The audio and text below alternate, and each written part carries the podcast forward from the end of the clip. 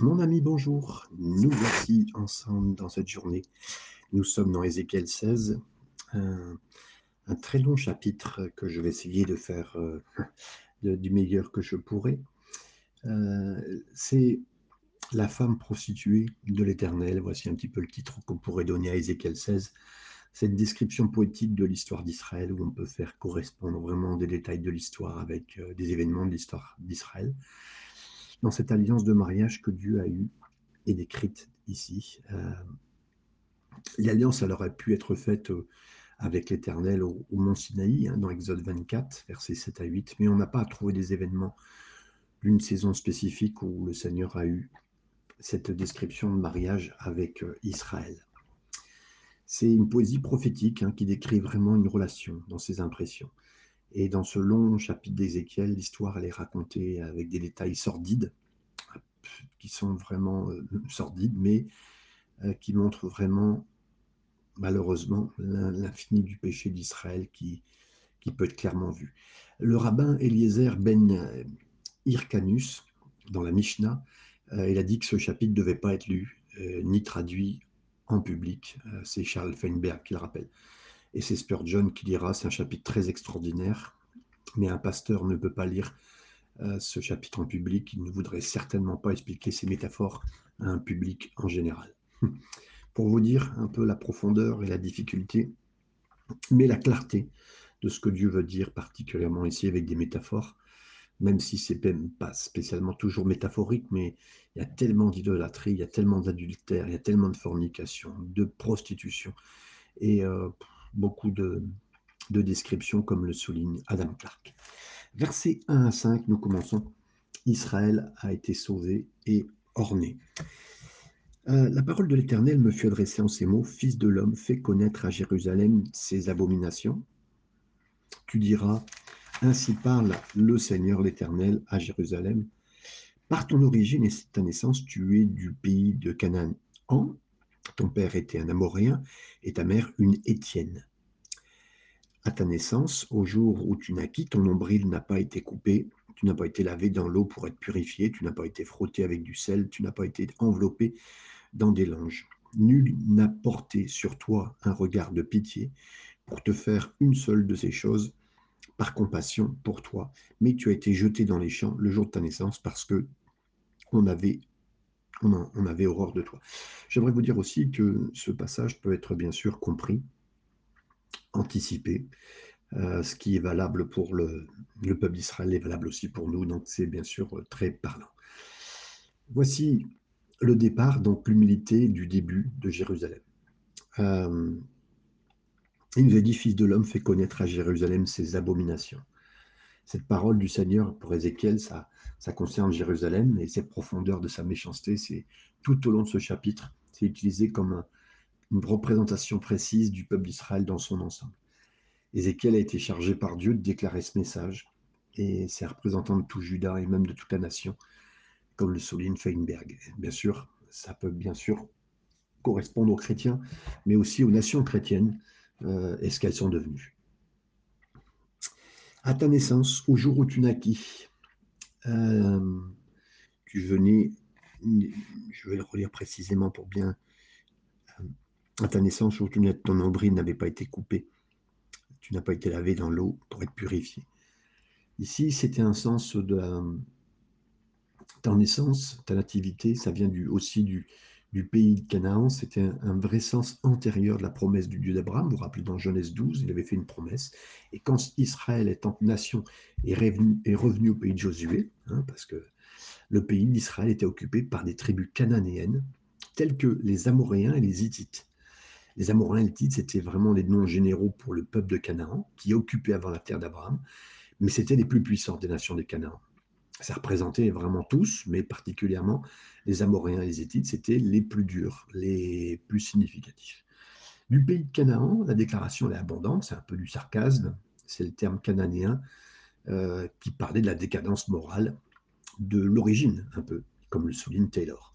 Ta mère était une Hittite, c'est un peu la nature euh, malade euh, de l'enfant, hein, mais qui peut être changée par la douceur de la mère parce que les Juifs pensaient être quelqu'un des gens de bien, mais comme il nous a dit ici un petit peu, parce que ta, mère, ton père, tous les deux, ta mère était aussi mauvaise que ton père. C'est Poule qui le souligne. Donc quand Dieu parle de nous, quand Dieu parle d'Israël, il dit ben, regardez votre naissance, regardez de vous venez, je ne vous ai pas choisi euh, pour la grandeur de qui vous étiez ou la grandeur de vos parents. Non, ça n'a pas été ça. Le jour où tu es né, Dieu a utilisé cette description vivante pour montrer à quel point les débuts d'Israël étaient humbles, étaient pauvres, il n'y avait personne pour prendre soin d'elle. Euh, toutes les autres nations étaient comme euh, elle, il n'y avait aucun œil de pitié euh, qui a été mis sur sa naissance. On n'a pas prêté le, jour de sa naissance, le jour où on est né, il n'y avait pas aucune attention. Et c'est pas si Dieu n'avait pas fait alliance avec ce peuple, ben, ce, peuple Israël, ou même nous, nous aurions péri. Dieu n'a pas été frotté avec du sel, parce qu'à l'époque, on salait, c'était euh, ce qui était le plus euh, antiseptique, entre guillemets, euh, pour nettoyer, pour aider d'abord à ce que la peau soit frottée avec du sel pour la rendre ferme, propre, comme le souligne Feinberg. Personne n'a coupé le cordon, t'as lavé, t'as frotté, on n'a mis aucun vêtement de nouveau-né. C'était des actes, on va dire, juridiques, légitimes, habituels pour les enfants. Et là, on voit une totale négligence, un abandon du nourrisson dans un, dans un champ ouvert. Hein, les parents ceux qui renonçaient, c'était qui renonçaient à un enfant, c'est ce qu'ils faisaient. Euh, donc ils rejetaient tous les droits et les responsabilités de l'enfant. Jeter dans un champ, c'est une allusion à une coutume de certaines nations païennes, barbares, hein, qui exposaient les enfants dans un champ ouvert pour être dévorés par les bêtes, malheureusement. Et c'était une sorte de, démonstration comme quoi personne s'occupait d'eux. Ça montre à quel point euh, Israël était perdu et vulnérable sans Dieu, comme nous, hein, mes amis. Euh, nous aussi, dès le début de notre vie, on aurait pu, et euh, peut-être qu'on a été abandonné, euh, si c'est pas par nos parents, mais c'est d'une façon, de certaine façon, on va dire. Hein. c'est un peu probable qu'on nous ait jetés dans le froid, dans la nuit, en plein jour, qu'importe, avec des bêtes sauvages qui pourraient nous dévorer. Et ça, c'est le, domaine de la nature humaine, hein, qui est, on se retrouve tout seul, on se retrouve non, armés, euh, sans armes, impuissants, exposés à toutes sortes de destructeurs autour de nous, comme le souligne Spurgeon. Verset 6 et 7. Je passais près de toi, je t'aperçus béni dans ton sang, et je dis vis dans ton sang. Je te dis vis dans ton sang. Je t'ai multiplié par dix milliers, comme les herbes des champs, et tu pris de l'accroissement, tu grandis, et tu devins d'une beauté parfaite, tes seins se formèrent, ta, chevelure se développa. Quand je suis passé à côté de toi, je t'ai vu en difficulté. Euh, là, on continue l'illustration des versets précédents. Dieu prend note et, il, a, bien vu Israël qui était dans un état humble, qui était haï. Euh, il aurait pu périr dans cet état-là, dans son sang, mais il, intervient. C'est rempli de la grâce, c'est rempli de la grâce de Dieu. Deutéronome 7, versets 7 et 8, Dieu explique pour la raison. Il a attiré toute son attention sur Israël pour la sauver. Et le Seigneur n'a pas mis son amour sur vous, ni ne vous a pas choisi parce que vous étiez plus en nombre que n'importe quelle autre personne. Vous étiez les moindres de tous les peuples, mais parce que le Seigneur vous aime et parce qu'il garderait le serment qu'il a juré à vos pères. Donc c'était pas parce qu'Israël est, incroyable ou saint ou mis à part, non, faible et pauvre et en difficulté et proche de la mort. Et Dieu, pour la même chose pour nous, mes amis, on n'est pas, pas incroyable non plus, on n'est pas mis à part pour lui depuis le début. Non, non, on est faible, pauvre, en difficulté, nous aussi, et tellement euh, dans notre mort quelque part. Il lui a dit, euh, alors qu'on était dans, son sang, dans le sang, il a dit vie. C'est vraiment euh, dire à Israël, de, tel que Dieu l'a dit, vie, c'est Dieu qui donne vie, c'est Dieu qui, qui fabrique, qui fait avancer comme une plante dans un champ à vie. Il prononce une peine euh, pour un enfant qui est, condamné à un certain mort, mais là, on voit la passion, euh, une double déclaration de dire de vivre, vie, alors que tu es dans ton sang. Et c'est Bloch qui le souligne. Euh, tu, après, tu as grandi, tu as mûri, tu es devenu belle. Ça, c'est tous les soins que Dieu a apportés. Israël est devenu grand, plus grand, plus fort, plus mature, et vraiment devenu très belle. Euh, alors qu'il était dans l'âge d'un jeune, d'une jeune adulte, plus qu'une adolescente, un jeune. Euh, tes seins ont été formés, tes cheveux ont, grandi. Et selon Bloch, Les cheveux qui poussent, ça fait référence à, la partie publique de la jeune femme, de façon métaphorique. Euh, on passe de l'âge de l'innocence à l'arrivée de la maturité, maturité sexuelle. La nudité, ça suppose aussi euh, des, au niveau moralité, la nudité antérieure avait été rendue euh, la vulnérabilité à cause des animaux, à cause de l'endroit où elle était déposée, mais maintenant elle exposait à des dangers d'une autre sorte, comme le souligne Bloch. Tu étais nu, Israël a grandi, mais elle est devenue plus mature, est devenue, elle est devenue presque à, s'en sortir d'elle-même, elle n'avait plus besoin de Dieu. Et cette fondation, c'est devenu une belle jeune femme maintenant, euh, qui était nue. Et l'implication peut-être, c'est qu'elle était sans richesse, sans les avantages de la culture et d'une civilisation, euh, comme le monde ici pour les voir. Le verset 8. Je passais près de toi et je te regardais, voici, ton temps était là, le temps des amours. J'étendis sur toi le pan de ma robe, je couvris ta nudité, je te jurai fidélité, je fis alliance avec toi dit le Seigneur l'Éternel, et tu fus à moi. Donc là, le Seigneur a répandu son, euh, son aile sur lui et a couvert sa nudité. C'est vraiment pour utiliser euh, une relation, décrire Israël et sa relation avec, euh, avec le Seigneur. Ça a grandi, mais ça nécessitait que quelqu'un prenne soin d'elle, avait besoin de protection, et la protection particulièrement celle de Dieu. Donc souvent ce terme étendre son aile. Et Couvrir sa nudité, c'est une disposition du cœur de Dieu. Dieu a fait toutes les choses, les deux choses, étendre son aile et couvrir sa nudité. Cette phrase, on la retrouve, hein, bien sûr, euh, ça décrit l'acte symbolique par lequel un mari a pris soin et protégé sa femme, comme on le revoit dans Ruth chapitre 3, verset 9. J'ai fait un serment, je suis entré dans une alliance avec toi. Au-delà de protéger et de, s'occuper euh, la provision d'Israël, Dieu est entré dans une alliance. Pas simplement s'occuper, pas simplement faire la provision, mais une alliance. Tellement fort de voir ce que Dieu fait avec nous. C'est une alliance, c'est une l'alliance dans le terme du mariage. C'est tellement beau une relation avec nous. C'est un mariage d'alliance. Et Dieu pouvait dire, tu es devenu mienne. Là, c'est une, position euh, terrestre. La relation du mariage, c'est la plus élevée dans les choses sacrées de Dieu, dans le caractère sacré de Dieu, parce que c'est le plus haut qu'on peut obtenir dans l'expérience de l'amour. C'est une, figure, une image de ce que Dieu nous expose, son cœur, ce qu'il ressent pour nous, ce qu'il désire de nous aussi en retour. C'est son amour plus fort, plus tendre. Et il cherche en retour un amour loyal et, ferme, comme le souligne Morgan. Versets 9 à 14. Je te lavais dans l'eau, je, je, fis disparaître le sang qui était sur toi. Je t'oignis avec l'huile, je te donnais des vêtements brodés et une chaussure de peau teinte en bleu. Je te ceignis de fin lin et je te couvris de soie. Je te parais d'ornements. Je mis des bracelets à tes mains, un collier à ton cou. Je mis un anneau à ton nez, à tes oreilles et une couronne magnifique sur ta tête. Ainsi tu fus paré d'or et d'argent, et tu fus vêtu de fin de soie et d'étoffe brodée. La fleur de farine, le miel, l'huile furent ta nourriture. Tu étais d'une beauté accomplie, digne de la, de la royauté. Et ta renommée se répandit parmi les nations à cause de ta beauté, car elle était parfaite, grâce à l'éclat dont je t'avais orné, dit le Seigneur l'Éternel. Le Seigneur l'a lavé dans, l'eau. Dieu décrit un souci de l'ornement d'Israël. Il a nettoyé la ouin avec un parfum, avec de l'huile, avec de l'huile parfumée. Il a mis des beaux vêtements, des sandales, euh, couleur bleue. Dieu a orné avec toutes sortes de bijoux pour mettre une, une belle couronne sur la tête d'Israël. Couverte de soie, c'est un mot hébreu qui n'est pas trop produit autre part. C'est des vêtements qui étaient coûteux, comme le souligne Feinberg. Des, tissus brodés euh, en peau, ces expressions, ça produit le plus souvent des descriptions telles qu'on le voit dans le tabernacle.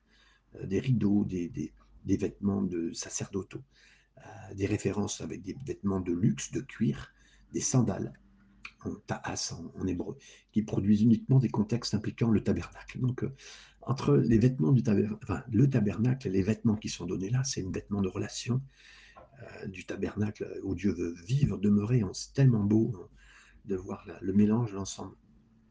Vêtements de peau, c'est les mêmes utilisés que du tabernacle, je vous l'ai dit. Donc les différentes traductions donnent la peau euh, d'animaux, du cuir, euh, pas juste la peau adaptée pour des chaussures, mais aussi pour couvrir vous savez, pour couvrir, comme c'était euh, dans le tabernacle, on le disait tout à l'heure, couvrir certaines choses autour de l'arche. Et le candidat le plus probable était un animal qui était utilisé, qui se trouve dans la mer Rouge, chapeau,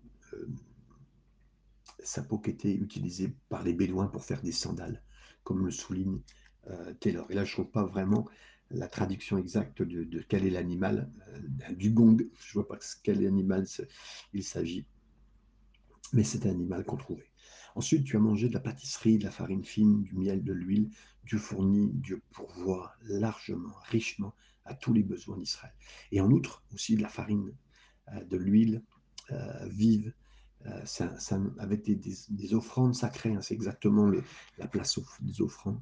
En bref, Jérusalem, la, mariée du Seigneur, est revêtue avec des vêtements du sanctuaire et s'est nourrie de la nourriture de ses offrandes. Donc, voyez, la dépendance de ce qui est donné, de ce qui est donné, c'est aussi bien pour euh, Dieu comme pour la mariée. C'est, incroyable. On, a l'impression que l'offrande, c'est pour Dieu, alors que l'offrande, elle est presque pour la mariée, pour l'épouse. C'est, c'est ce qu'on voit même à l'église hein, aujourd'hui. Les, euh, l'offrande va pour l'église, pour l'épouse. Hein, on retrouve la même chose. Et c'est incroyable. Tu es extrêmement belle, tu as réussi à la royauté, en raison de l'amour et du soin généreux de Dieu. Israël a vraiment excellé dans une beauté, a été élevé à un statut royal, est devenu célèbre même parmi les nations. Et ça a causé d'être la splendeur de Dieu, c'était tout le monde le voyait. Mais ça venait pas d'elle-même, ça venait de Dieu. Et on l'a vu pendant les premières années de, du roi David, de, Salomon. Euh, Jérusalem est devenue une ville vraiment princière. Israël était un royaume prospère. Euh, c'était si on regardait bien, oui, Israël, c'était la femme de, Dieu. Ça obéissait à la parole, ça gardait son alliance. Euh, Israël bénissait abondamment euh, les autres, mais c'est parce que Dieu avait promis comme cela. Il a donné des enfants en bonne santé, des troupeaux, des troupeaux fructueux, des récoltes abondantes, une protection même contre la maladie, les catastrophes, les invasions. C'est Webbs qui le, signale. Et incroyablement, maintenant, la charge qu'Ézéchiel a, ensuite euh, au niveau de tir, s'est appliqué cette mauvaise fondation. Un cœur qui s'est élevé à cause de sa beauté, qui a été corrompu à cause de soi-disant sa sagesse et sa splendeur. Oui, c'est ce qu'on voit, un tir. Et euh, tir fait référence aussi beaucoup au diable.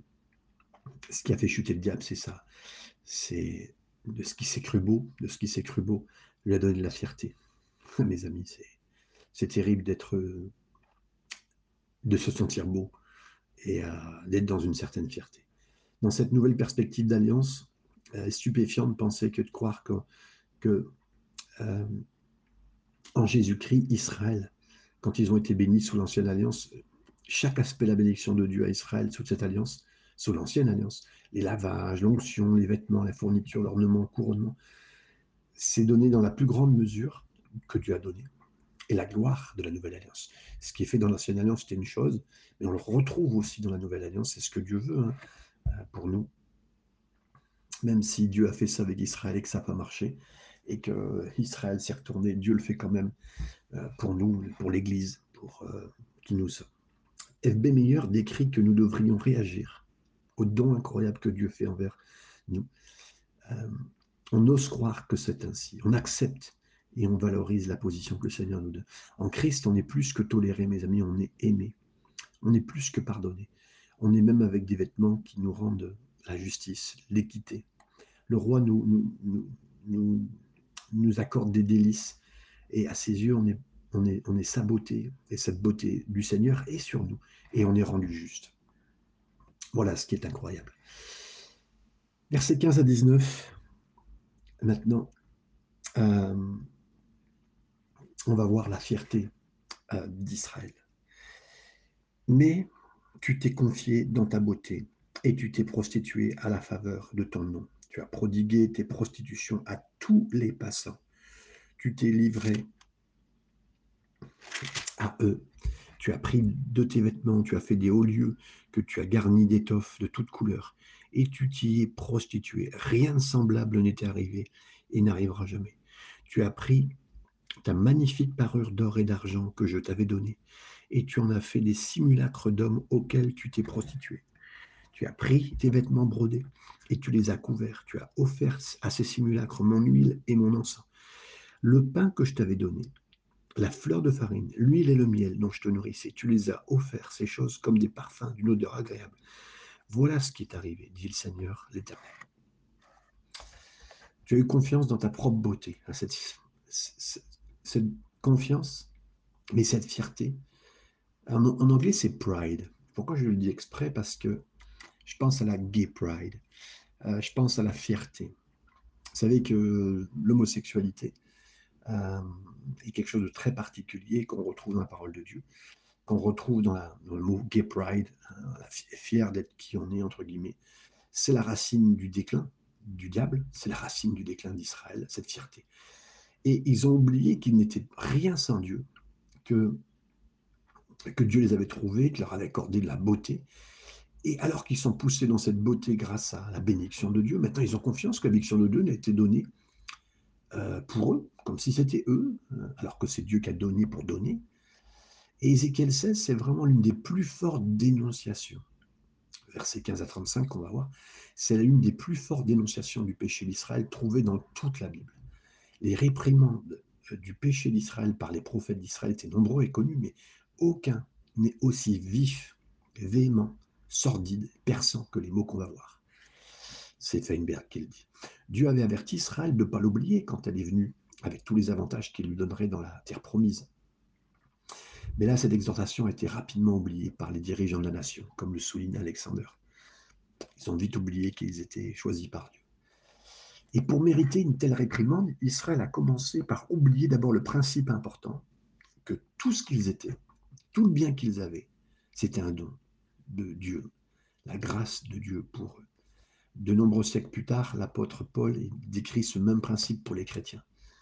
Euh, à Corinthiens, chapitre 4, verset 7, il leur dira, il décrit, euh, euh, qu'avez-vous que vous n'avez pas reçu? Maintenant, si vous l'avez reçu, pourquoi vous vantez-vous comme si vous ne l'aviez pas reçu? Parle des dons, il parle de ce qu'ils avaient reçu du Seigneur, il parle des Corinthiens et de, l'Église en général. C'est vrai que s'il était possible pour Israël béni de faire confiance en sa propre beauté, euh, c'est aussi, comme le dit Meyer, FB Meyer, il est possible pour le disciple de Jésus de faire la même chose. Euh, Meyer, il a parlé de l'attitude appropriée du chrétien. On ne doit pas faire de présomption sur soi-même. Euh, nous aussi, nous avons la bénédiction que le Seigneur a donnée. On a la grâce.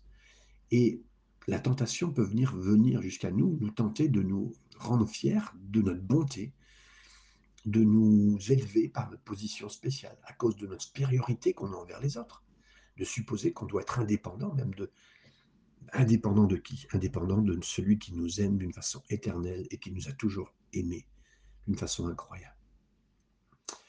Tu as joué la prostituée à cause de ta renommée. Dieu a donné à Israël un, lieu de statut, une position de royauté envers les nations, mais Israël l'a utilisé comme une catégorie, entre guillemets. Elle a cherché les idoles parmi les nations païennes. Elle a couru parmi les idoles païennes, comme une prostituée après les clients. Et là, elle harcelait presque tous ceux qui passaient. C'est un, signe de, maladie. Hein, quand on, a reçu les bénédictions de Dieu, ça, s'est transformé euh, à chercher les idoles. Si tu commences à adorer ta richesse, ta santé, tes enfants, ce que tu as reçu, ton, euh, ce que tu as appris, ou tout ce que Dieu t'a donné, ben c'est extrêmement provoquant pour le Très-Haut. C'est même une violation de l'alliance, du mariage, de l'alliance que Dieu a avec ton âme et Dieu. C'est Spurgeon qui le dira. Et donc même là, on peut bénir euh, plus la bénédiction que le Dieu qui bénit. Euh, les églises, les mouvements, les belles choses que Dieu peut faire. Waouh! Et donc là, oui, bien sûr qu'on doit veiller à tout cela et se rendre compte que ce qu'Israël a fait, on est capable de faire pareil, mes amis. Et ça, j'ai même pas besoin de vous le dire, je sais que vous comprenez euh, dans ces instants tu as joué la prostituée. Le, terme, euh, la racine zan, euh, Z-N-H en hébreu, ça produit d'autres dérivés. C'est 21 fois dans la description de l'aventure de cette nymphomane, excusez, c'est le terme qui est utilisé hein, par euh, Bloch, qui est qui s'est donné la ville de Jérusalem avec ses amants. Et le lecteur chrétien, il, sans surprise, se sentir pas bien en, réalisant un, comment dire, un langage indélicat euh, d'Ézéchiel. Mais Ézéchiel l'a exprimé ainsi parce que Dieu lui a exprimé ainsi. Il a, il a parlé de péché lait, il a fait que cette parabole correspond au fait, comme le, souligne Taylor. La racine du mot ici, et puis les adultères qui sont utilisés ici, c'est le mot nap en, hébreu. C'est plus approprié pour décrire l'infidélité d'une alliance euh, maritale, hein, celle d'Israël. Euh, c'est quelque chose de, de, rhétorique, une image, on va dire, mais c'est très énergique, c'est très euh, explicatif, fort, on va dire. Hein. Cette jeune femme innocente mais avec un statut de reine, elle est devenue une prostituée. C'est Bloch qui le souligne. Tu as pris de, certains de tes vêtements et euh, une qui était ornée, multicolore. Et donc Israël a pris les bénédictions même que Dieu l'avait données, avec Dieu l'avait orné, et a utilisé ces bénédictions pour orner les lieux d'idolâtrie païenne. Waouh L'or et l'argent, Dieu leur a donné, que Dieu leur a donné, ont été utilisés pour euh, les cultes d'idoles et en plus des cultes d'idoles chargés sexuellement, avec des images euh, masculines et de prostitution euh, qui, qui, étaient avec eux. Et là, je, reviens à ce que déjà parlé. On voyait déjà à l'époque, certains arbres qui étaient utilisés comme on verrait aujourd'hui les bars, les pole dance qui sont faits. Vous voyez un petit peu à quoi malheureusement on peut correspondre. Mais voilà à quoi Israël était montré à cet instant, avec une femme qui, s'agrippe à certaines choses, et c'était fou, hein. mais euh, voilà des, choses. Donc, euh, des endroits hauts en couleur, euh, les choses qui étaient normalement utilisées, même les mêmes couvertures, les choses qui couvraient, qui bénissaient, ont été, qui étaient colorées, ont été utilisées pour faire aussi différents endroits d'adoration. Donc, des tentes qui ont été installées à des endroits importants. Hein, euh, comme on l'avait déjà souligné dans Ézéchiel 6, verset 3, ont été vus par Ézéchiel comme des lieux, des, lieux de, de, fornication, d'idolâtrie, de sacrifice d'enfants, comme souligne Taylor. Et là, beaucoup d'images masculines sont données ici. Priapi, euh, c'était euh, comme dans les cérémonies d'Osiris, de Bacchus et d'Adonis. Parmi les hindous, ce qu'on pourrait voir aujourd'hui, c'était un, culte qui pourrait être fait aujourd'hui particulier ou euh, pour Bacchus ou en Égypte. Euh, vous verrez ça pour ceux qui veulent revoir un peu euh, des, certains passages d'explication. C'était le livre d'Hérodote, deuxième chapitre, entre guillemets, dans les, lignes 48 et 49. C'est dans un sens qui était utilisé ici pour tout ce, qui est, ce que je de parler des images masculines. Je reviens sur ce terme-là. C'est un terme phallique, donc de sexe d'homme, euh, où des femmes euh, adorées étaient principalement préoccupées par cela, par ça. Donc euh, c'est Clark qui souligne. Et donc on voici les images qui sont vivantes, entre guillemets, visibles et incroyablement folles, on va dire, de ce qui s'est passé de ces hommes et de ces femmes. On finira avec le verset 20 et 22, beaucoup de choses à dire, vous l'avez vu, mais euh, c'est la description telle qu'elle est vue et telle qu'elle est donnée par Ézéchiel. Verset 20 et 22, tu as pris tes fils et tes filles que tu m'avais enfantés, tu leur as tu les leur as sacrifiés pour qu'ils leur servissent d'aliment. N'était-ce pas assez de tes prostitutions? Tu as égorgé mes fils et tu les as donnés en les faisant passer par le feu en leur honneur, au milieu de toutes les abominations et de toutes les prostitutions. Tu ne t'es pas souvenu du temps de ta jeunesse, lorsque tu étais nu, entièrement nu et baigné dans ton sang. Oui, c'est fort, hein, mes amis, je suis euh, avec vous dans, dans, tout cela. Tu auras sacrifié pour être dévoré. Israël est devenu vraiment tellement dégénéré dans sa dévotion aux idoles qu'elle a donné leur propre fils, leur propre fille. Ça sacrifié aux idoles païennes, comme était la, déesse euh, ou le dieu détesté, Moloch, hein, euh, laissé dévorer. Au lieu de présenter les enfants à, l'Éternel, son mari, cette femme, elle a présenté comme nourriture aux images païennes. Alors quand je, pense images païennes, je pense à tous ces écrans devant nous maintenant, euh, présente aux enfants, comme le monde le fait, Un enfant, maintenant, vous voulez qu'il soit calme, bah, qu'est-ce que vous faites? Filez-lui un écran, filez-lui une tablette, il bouge plus. C'est fou, hein, mes amis, c'est fou quand on voit ça et qu'on comprend. Et, euh, et l'expression école, E-K-O-L, littéralement, c'est pour manger. Ça dépeint les enfants comme un, régime alimentaire pour les idoles. Ces idoles-là, elles ont mangé les enfants, elles ont mangé la tête, elles ont mangé le cerveau. Euh, il, faut, il faut voir comment les gens sont dehors en, train d'être mangés par, par leur écran et comment, et quand ils marchent dans la rue, euh, leur écran est en train de les manger. Euh, ils vont pas voir les voitures, ils vont pas voir rien, ils peuvent avoir un accident assez facilement, assez fou. Et donc, l'image ici, bien sûr, donnée en les faisant passer par le feu. L'idolâtrie est allée jusqu'à présent, hein, au culte cananéen où on donnait les enfants. Euh, Akaz, il a fait ça, il a tué son, son propre fils, le roi Manassé, dans 2 rois 16, 2 rois 21, 6, pardon, et 2 rois 16, c'était Akaz. Ils ont participé à cette horrible pratique du roi, du dieu païen, euh, certains disent démoniaque. Hein. C'était Moloch, a été un, dieu d'une stature métal représentant un dieu debout avec des mains devant euh, qui étaient euh, qu'on faisait chauffer, mais d'une façon très forte, avec du feu dedans. On voyait pas le feu, mais il était à l'intérieur. Et on plaçait les enfants sur les mains tendues, chaudes, tout en frappant des, tambours pour que on n'entende pas les cris de l'enfant qui mourait. Alors vous allez dire c'est terrible, mes amis. Aujourd'hui, le travail, le travail, est tellement fort qu'aujourd'hui, ben, on court pour le travail, on court pour mettre tout le monde euh, dans le travail et pour oublier les enfants. Et je mets aucune euh, emphase sur quoi que ce soit pour dire quoi que ce soit sur qui que ce soit. C'est, comme ça. Et aussi, il y a des choses que nous pourrions faire qui faisons qu'on oublierait nos familles, nos enfants, et je le dis pour nous tous, et pour nous aussi particulièrement serviteurs de Dieu.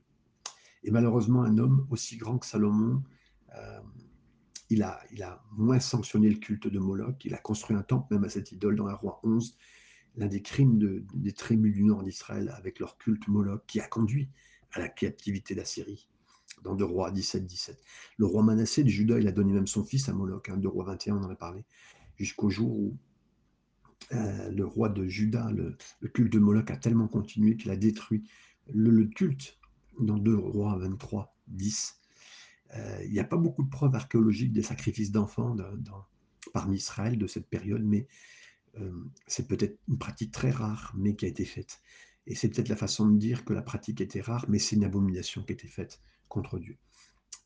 Et là, euh, la fin du verset 22 aussi, tu ne t'es pas souvenu du temps de ta jeunesse. voilà, la très fière Israël a été enracinée dans cette capacité, dans cette incapacité, pardon, à, oublier, à se rappeler, à se souvenir qui était pauvre, humble, avec des humbles, des humbles commencements, euh, de toute la protection, de toute la provision, de tout l'ornement qu'ils avaient apprécié, euh, qui était vraiment une bénédiction et un don de Dieu. Et là, euh, il y a tellement de choses à dire, mes amis. Pour toute chose dans le ministère, on peut commencer très humblement, très simplement, et, ne pas se sentir grand au-dessus.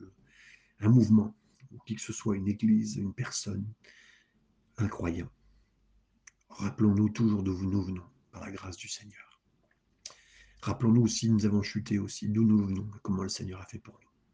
Dieu est bon, mes amis, Dieu est bon. Et euh, voilà, un petit peu, on s'arrête euh, au verset 22, nous reprendrons. Mais que le Seigneur bénisse avec cette première euh, explication assez forte de, de ce que Ézéchiel a vu présentant Israël et comment le Seigneur l'avait cherché et comment le Seigneur l'aime, mes amis. C'est un très fort discours du Seigneur en notre faveur et en faveur d'Israël.